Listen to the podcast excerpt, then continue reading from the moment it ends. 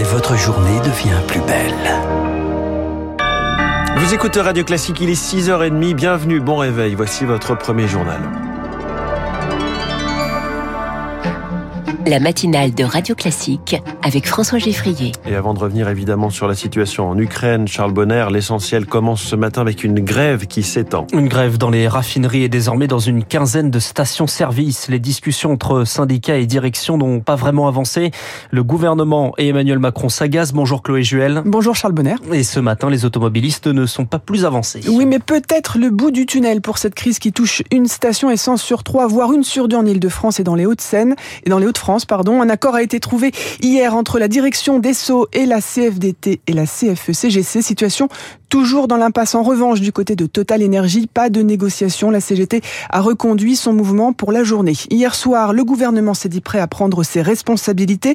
Réunion d'urgence à Matignon avec Elisabeth Borne pour prendre les choses en main, mais qui n'a rien donné sur le terrain. C'est le réseau des bus scolaires qui est touché. Jean-Sébastien Barrault, le président de la Fédération nationale des transports de voyageurs, se dit très préoccupé. Aujourd'hui, la situation se tend sur l'ensemble du territoire national. On est en cellule de crise pour faire remonter les informations du terrain heure par heure. Nous, ce que l'on demande, c'est que notre profession puisse être reconnue comme une profession euh, prioritaire, au même titre que d'autres professions. Accès prioritaire réclamé aussi par les syndicats de soignants, alors qu'un arrêté a été pris hier par le ministère de la Transition écologique. Le remplissage de jerrycans est interdit sur l'ensemble du territoire. Chloé Juel, au ministère du Travail, on concerte aujourd'hui syndicats et patronat attendu pour discuter de la réforme des retraites. Sur le thème de l'emploi des seniors et de l'usure professionnelle, Elisabeth Borne recevra les groupes parlementaires jeudi. Autre réforme, l'assurance chômage. L'Assemblée nationale doit voter solennellement le texte en première lecture. Ce sera après les questions au gouvernement. Ensuite, reprise des débats sur le budget. Le gouvernement propose une contribution exceptionnelle des énergéticiens. Il est 6h31 et venons-en désormais à notre édition spéciale ce matin sur Radio Classique sur l'Ukraine et ses frappes hier sur tout le pays. sur tout le pays. Le bilan n'est que provisoire ce matin. 11 morts, 89 blessés, 23 régions touchées, la capitale Kiev, mais également Dnipro dans le centre, Zaporizhia dans le sud, Kharkiv à l'est Lviv à l'ouest. Bonjour Augustin Lefebvre. Bonjour Charles, bonjour à tous. Un point de situation avec vous. La Russie a donc visé des infrastructures essentielles. Oui, 11 sites ont été endommagés. De nombreuses coupures de courant ont suivi. L'Ukraine a dû arrêter ses exportations d'électricité vers l'Europe. Des infrastructures civiles, mais aussi des immeubles d'habitation ou une aire de jeu pour enfants il n'était pas possible de ne pas répondre à l'explosion du pont de Crimée, a déclaré le président euh, russe Vladimir Poutine. Indignation de la communauté internationale. Le chef de l'État français Emmanuel Macron parle d'un changement profond de la nature de la guerre.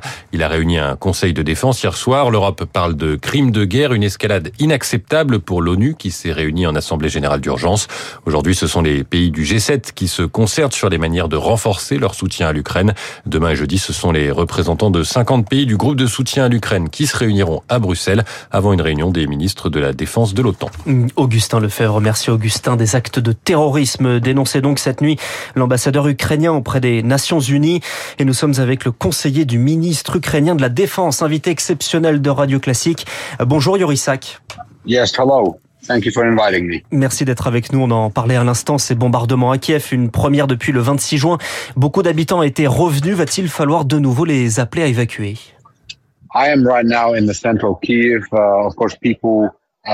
Je suis en ce moment même dans le centre de Kiev. Et bien sûr, depuis hier, les gens prennent plus au sérieux les sirènes d'alerte.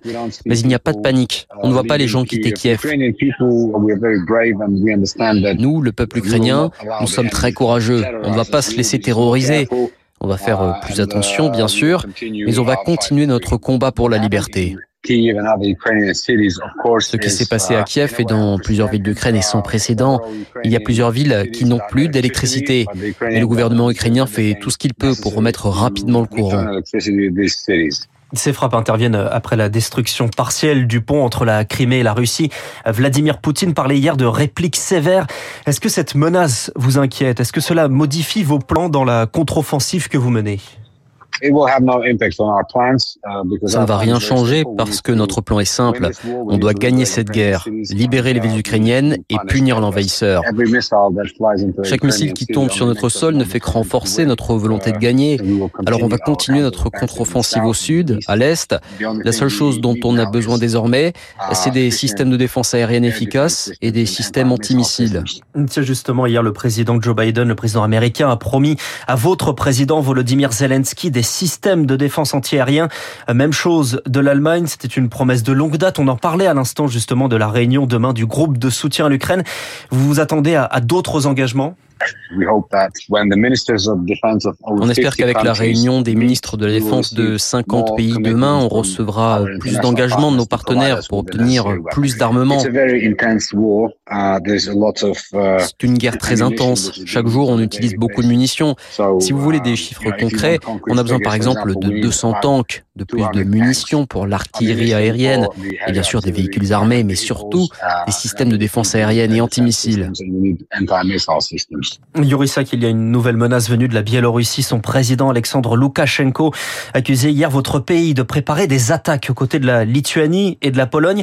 Il va déployer des troupes avec la Russie. On ne sait pas encore euh, où ni comment. Vous craignez une attaque venue du nord de la Biélorussie?